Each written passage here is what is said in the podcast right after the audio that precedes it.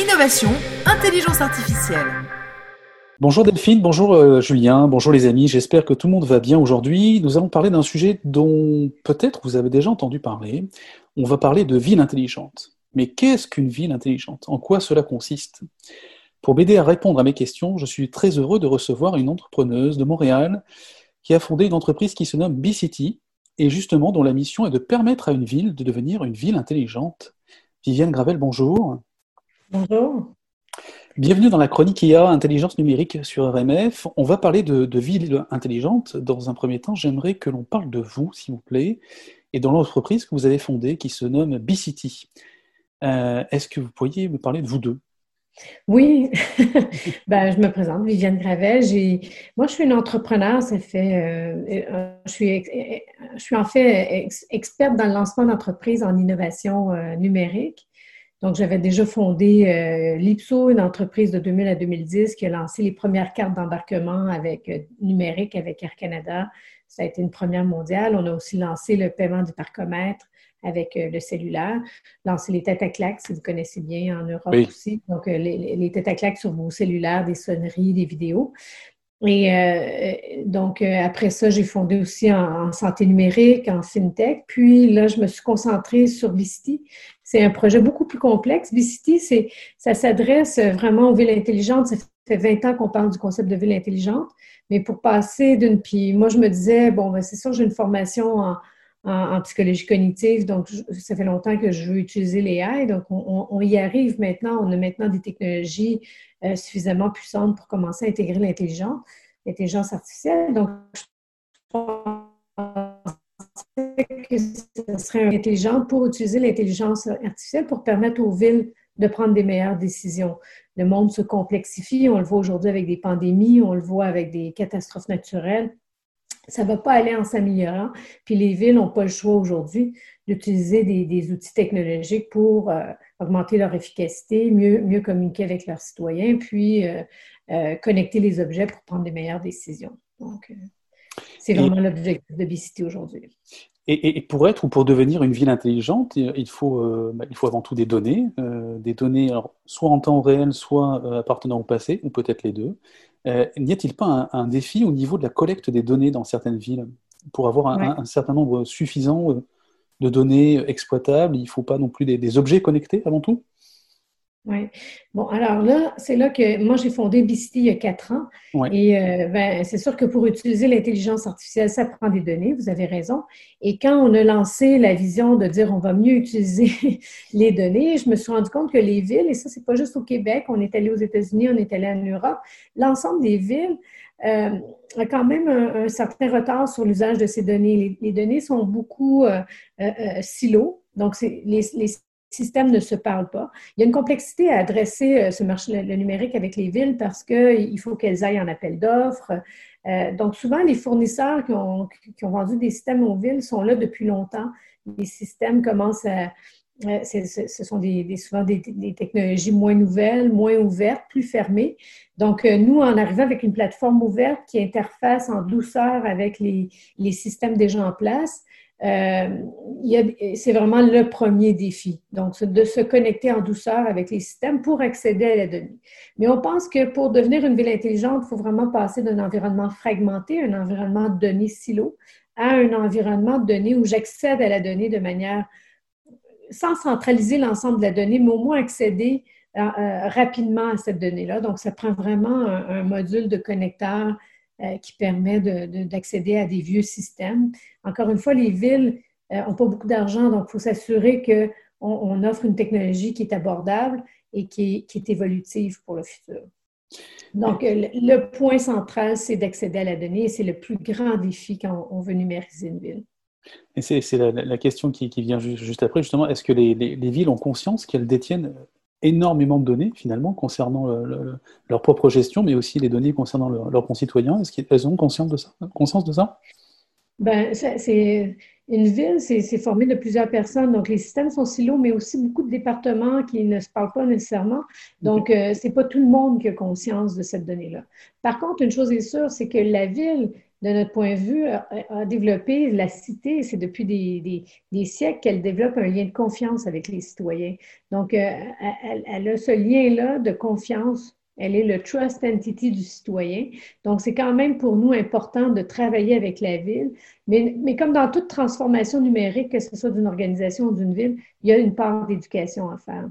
Donc, euh, non, elles n'ont pas tous conscience de la donnée qu'elles ont, puis du rôle qu'elles vont avoir euh, à jouer euh, sur l'usage de cette donnée-là, surtout avec l'arrivée de l'intelligence artificielle. Comment peut-on développer des, services intelligents pour, pour améliorer l'expérience des, habitants d'une ville, tout en, garantissant une, tout en garantissant une approche éthique, puisque c'est la, question qui, qui, vient juste derrière, sur la question des données personnelles? Oui. Bien, la première étape, il faut penser au citoyen. Donc, le citoyen, c'est vraiment intéressant parce que si on parle, pense à l'intelligence artificielle, puis la gestion de la donnée éthique, on pense à blockchain, on pense à chatbot.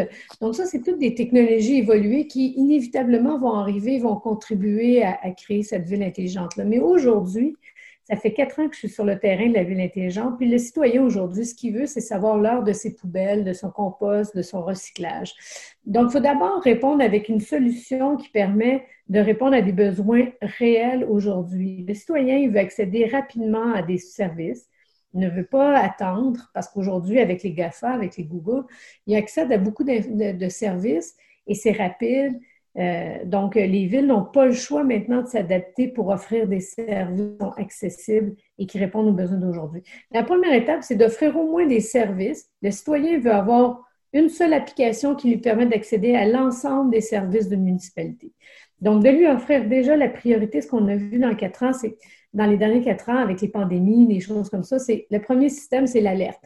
Donc, c'est des, des systèmes qui existaient avant, mais au moins de pouvoir communiquer en direct Souvent, les villes vont utiliser Facebook, mais Facebook n'est pas conçu pour une communication municipale ou une ville intelligente.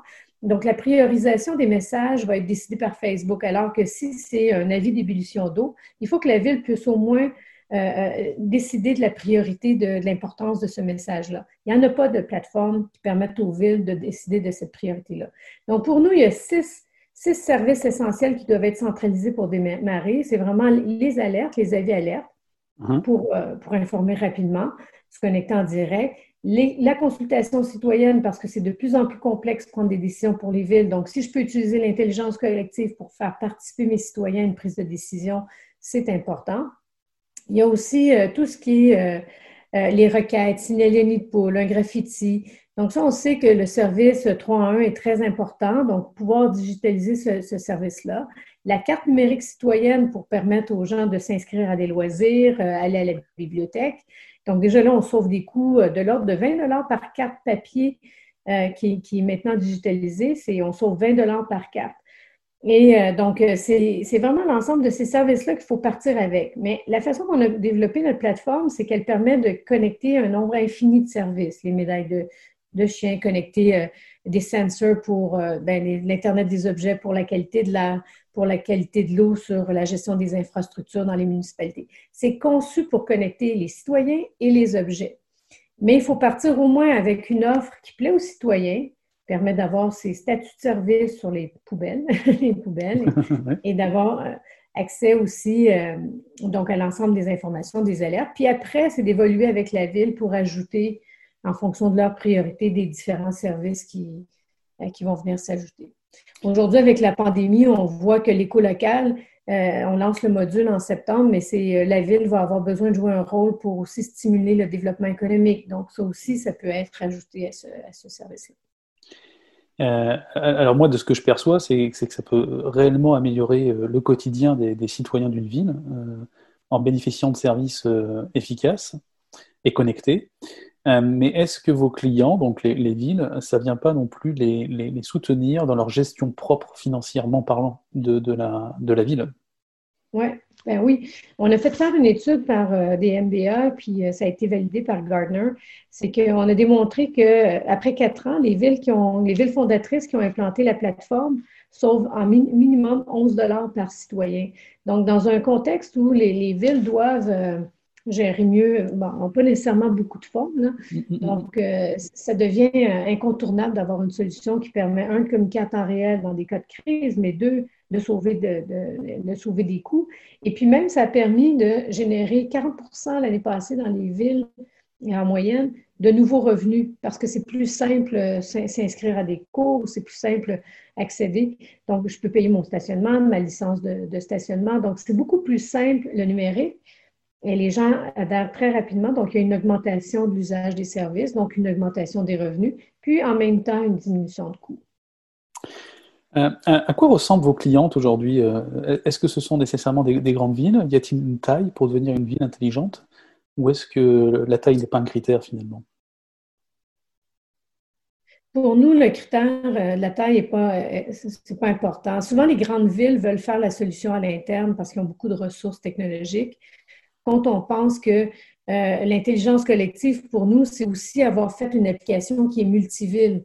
Notre vision, c'est de dire, je peux être un citoyen ou un visiteur, que je sois parce que je travaille dans une ville ou parce que je suis un touriste, je veux accéder à des services de la ville.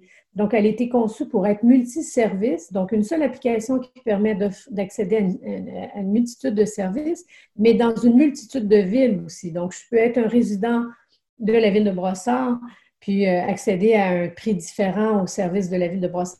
Mais je peux aussi utiliser la même application à Magog parce que je vais passer mes vacances euh, d'été là-bas ou parce que j'ai une résidence secondaire à Bromont. Donc, je peux, sur une même application, connecter différentes villes et accéder en fonction de mon statut à ces services-là.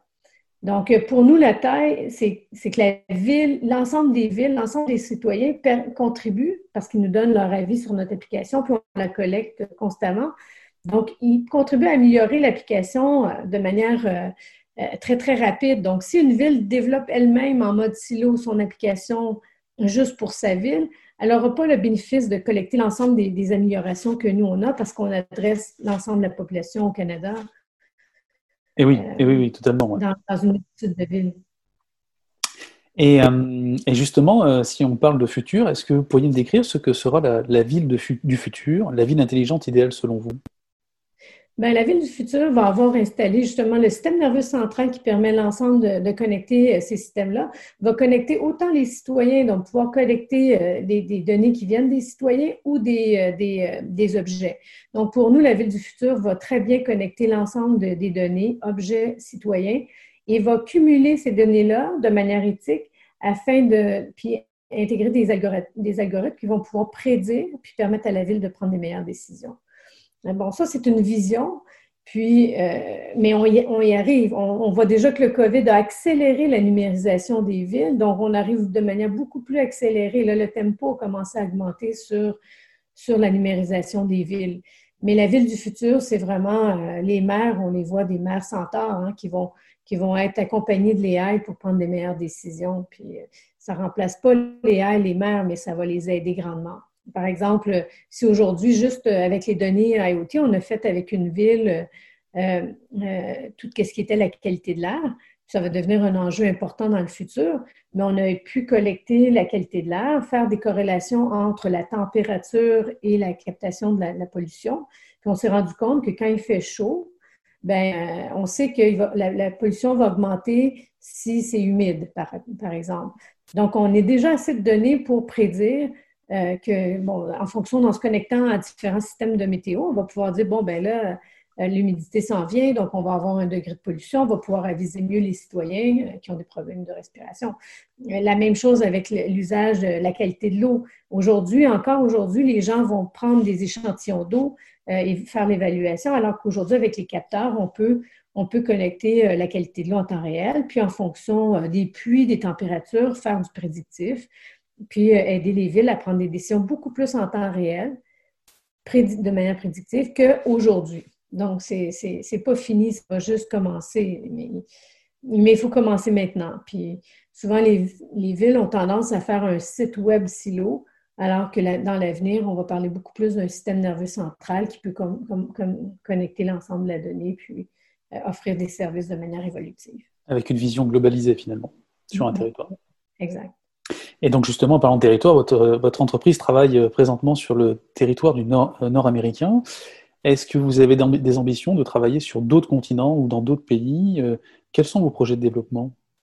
Oui, on a. Ben, l'année passée, j'ai fait la tournée, j'ai regardé en Europe. On a quand même une avance sur ce système nerveux central-là, si, si, je partage mon écran en ce moment. Donc, si on regarde, excusez-moi, je vais aller tout de suite sur, ici. Donc, si on voit sur le, système nerveux central, on a cette avance-là qui est déjà qui est déjà démontrée par ce qu'on euh, par les, recherches qu'on a faites. Mhm. Donc, euh, ici, ce que vous voyez, c'est que je peux connecter l'ensemble des services pour, permettre à travers une seule application d'accéder à ces services-là. Puis, du côté euh, ville, ben, j'ai un tableau de bord qui me permet de prendre des meilleures décisions. Et en bas, je peux connecter de manière, avec un, système d'API ouvert. Je peux connecter l'ensemble des systèmes de la ville, mais pas seulement que la ville. Je pourrais aussi avoir le transport en commun, des systèmes IoT, euh, et, d'autres partenaires de la ville. Donc, notre la, première étape, c'était vraiment de, bien montrer que le modèle d'affaires fonctionnait au Québec. Euh, maintenant, avec, on a signé avec un partenaire qui s'appelle Rogers, qui est une entreprise en, mm. télécom.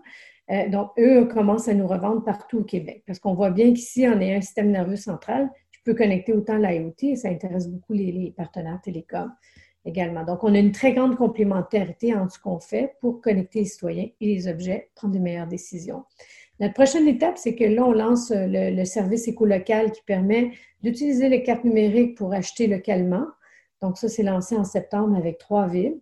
Et en septembre, on lance la version V3 qui s'appelle Plus et qui permet justement de, lancer dans toutes les villes au Canada en même temps euh, avec une, version qui va être gratuite pour, pour rentrer dans l'ensemble des villes, en permettant aux maires, aux DG de communiquer avec les citoyens et d'intégrer les commerces euh, tranquillement pour, euh, pour faire en sorte que la ville prend un rôle important au niveau du développement économique. Donc, c'est vraiment ces étapes-là. On, dessert le Canada avec un partenaire. Il y a d'autres partenaires qu'on regarde pour lancer aux États-Unis et aussi en Europe. Mais on sait que autant en Europe qu'aux États-Unis, euh, notre, plateforme est va être en demande, puis euh, on a une certaine avance sur ce système nerveux central-là. Oui, puis on, voit, on, visualise bien avec votre, votre illustration, vous êtes au cœur, hein, vraiment au cœur du système. Oui.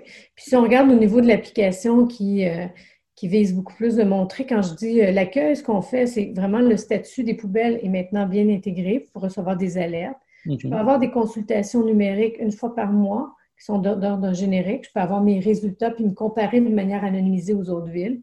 Là, maintenant, on connecte vraiment les actualités d'une ville, donc c'est du micro-information, l'hyper-local, des événements. Je vois mes, mon calendrier euh, d'événements.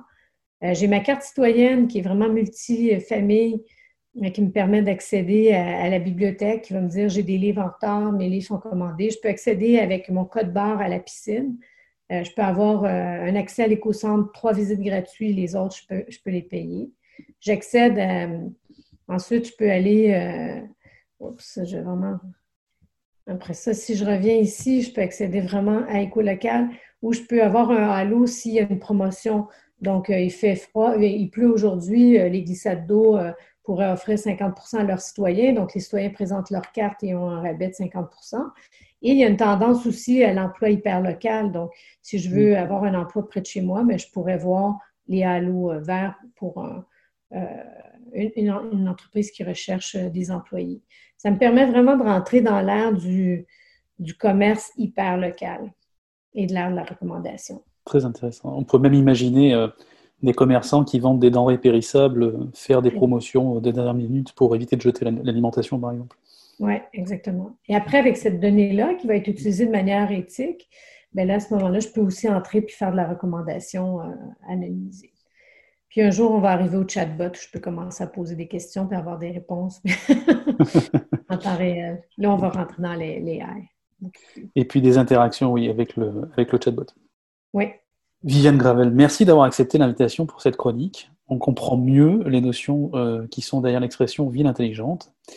Alors, je rappelle à, nos auditrices et à nos auditeurs que vous avez fondé l'entreprise BCity et qu'elle consiste à accompagner les villes à devenir plus intelligentes en proposant une plateforme dotée d'algorithmes qui permettent une meilleure gestion à la fois de la ville, mais également qui permet d'offrir une meilleure expérience aux citoyens. et que l'on peut retrouver toutes les informations nécessaires sur votre site internet euh, bcity.com. Euh, Viviane Gravel, merci. Merci. Bonne journée. Bonne journée. C'était Innovation, Intelligence Artificielle.